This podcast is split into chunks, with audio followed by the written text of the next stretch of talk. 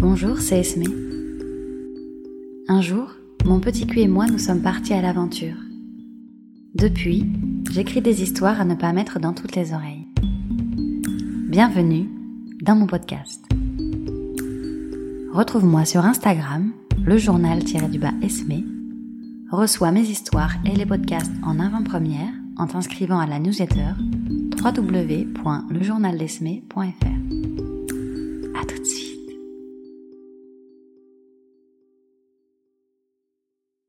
C'est samedi soir, on déguste une pizza napolitaine sur la terrasse d'un restaurant italien. Le Lambrusco fait pétayer la soirée. On est en couple depuis trois mois. Comme souvent depuis qu'on est ensemble, on parle de notre sexualité. Notre sexualité est un sujet récurrent dans notre relation. Déjà parce que j'en ai fait un projet érotique et mon métier, mais surtout parce qu'on est très sexuels tous les deux. Dans nos couples précédents, c'était un sujet conflictuel et nos couples respectifs ont été fragilisés voire ont explosé avant qu'on ait pu trouver des solutions pour faire évoluer les choses. Une relation de 10 ans pour moi, une de 7 ans pour lui. On a donc décidé de prendre le sujet à bras le corps pour ne pas retomber dans des schémas qui nous avaient enfermés avant. On a envie de trouver un équilibre qui nous permette de faire évoluer notre sexualité en même temps que notre couple sur la durée.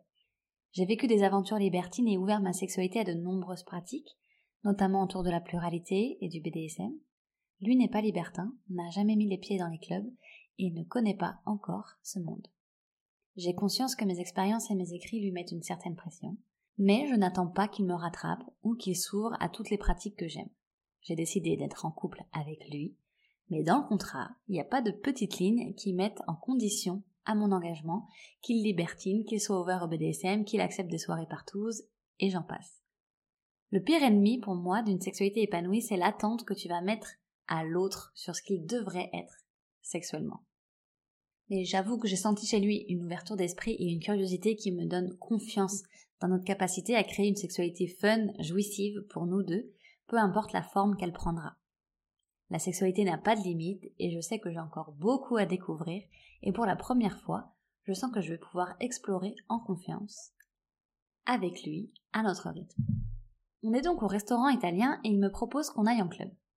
On avait déjà évoqué le sujet d'une sortie en club et il ne se sentait pas encore prêt à aller plus loin. Donc quand il me dit ça, euh, je suis vraiment surprise parce que on était d'accord tous les deux que peut-être ça arriverait un jour, mais que c'était pas du tout une priorité dans notre sexualité. On était d'accord de prendre le temps. Donc là, moi, je lui demande plusieurs fois si c'est vraiment ce qu'il veut. En fait, j'ai l'impression qu'il fait le fier et qu'en me proposant le club, il me dit c'est bon, pas la peine de prendre notre temps, moi aussi je suis capable.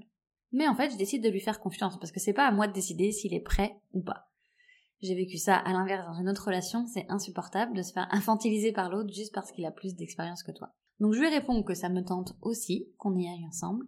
Ça sera aussi une première fois pour moi, ma première fois en couple. En préparant ce podcast, euh, je lui ai demandé ce qu'il ressentait vraiment sur le moment, et il m'a répondu J'étais dans un truc où j'avais besoin de me prouver que je peux être un libertin avec toi pour être à la hauteur.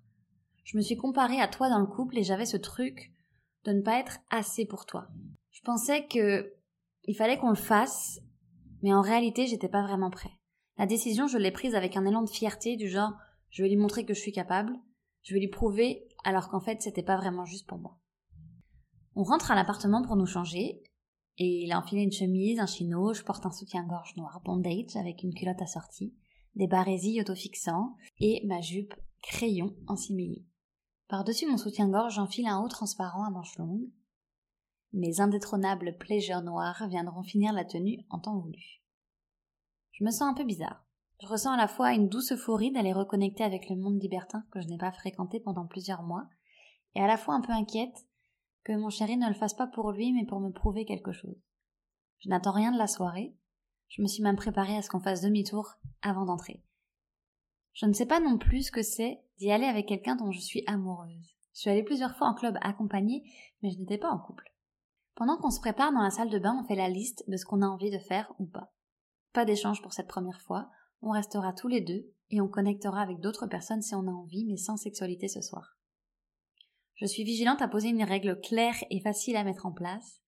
On n'engage aucune action sans un oui franc et net de l'autre.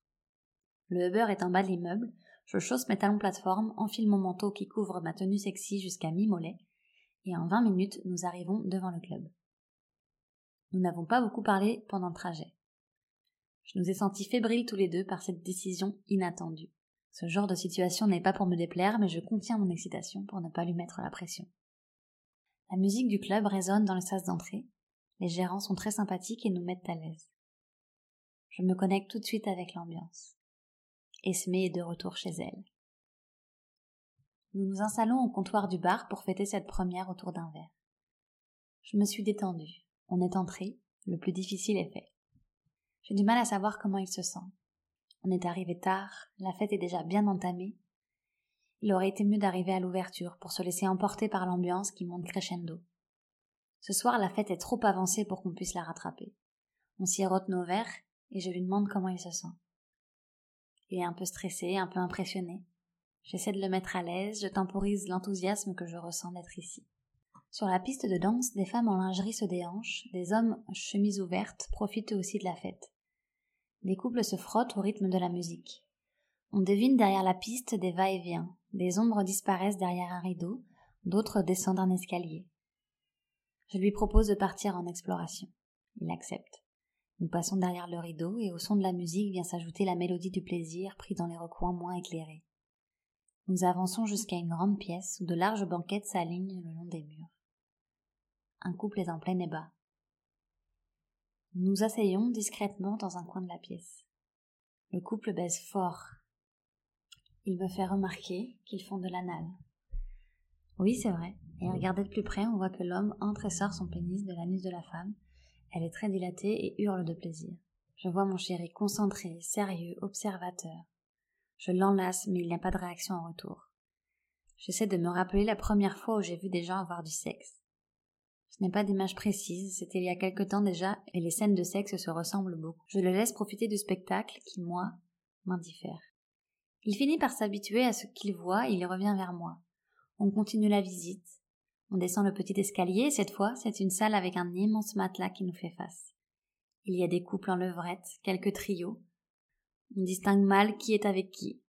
C'est un joyeux bordel. La scène me confirme qu'on aurait dû arriver plus tôt.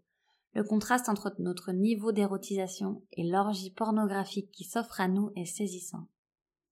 Sur notre droite se dresse une croix de Saint-André. Je frémis à l'idée qu'il m'y attache, mais pas tout de suite. J'ai envie de retourner au bar où l'ambiance est moins sexuelle. Il y a du monde au comptoir, on discute, on rit, on blague avec nos voisins. Petit à petit, on se connecte à l'ambiance. Nous retournons dans la première salle avec les banquettes. Un autre couple est présent, en retrait. On s'installe dans un coin, commence à s'embrasser, à s'érotiser. C'est la première fois que je fréquente un club sans espace privé. Notre première sera donc en public. Pas de folie ce soir, on révise nos classiques. Fellation, cunie, doigté, missionnaire. On reste dans notre bulle, et puis petit à petit on prend nos aises. On prend notre place sur cette banquette. Tu me prends en levrette et nous avons une vue imprenable sur tout ce qui se passe dans la pièce. Et pendant qu'on batifolait dans notre petite bulle, du monde a pris place sur les banquettes. Beaucoup de monde. Et c'est à ce moment-là que j'ai commencé à le perdre. Il ne me fait plus l'amour. J'ai l'impression qu'il limite la cadence des hommes en face de nous qui sont en plein gangbang avec une femme. Je dirais qu'ils sont quatre ou cinq.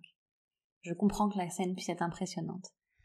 Notre bulle a éclaté, au moment où nous nous sommes retournés pour faire face à l'assemblée.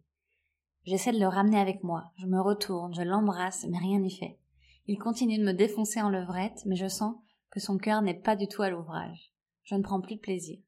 Un couple s'installe à quelques centimètres de nous. La femme suce l'homme en me jetant des regards coquins. L'approche ne me séduit pas du tout.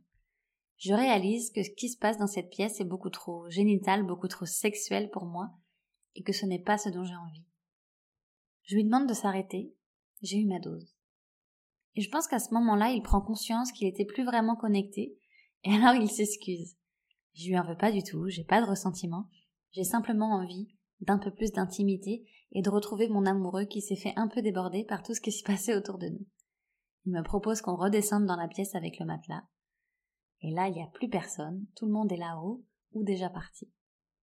Il m'attache à la croix, je suis dos à lui et tout offerte. Le jeu me plaît beaucoup plus.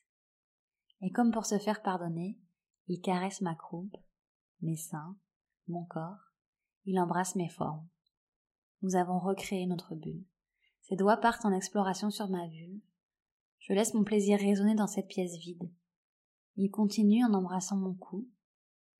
J'entends ses doigts clapoter dans mon vagin humide jusqu'à faire exploser mon orgasme. Je penche la tête et remarque la flaque sur le sol entre mes jambes. Je ne peux m'empêcher de m'exclamer impressionné. Malgré nos déboires, cette première sortie aura été merveilleusement arrosée.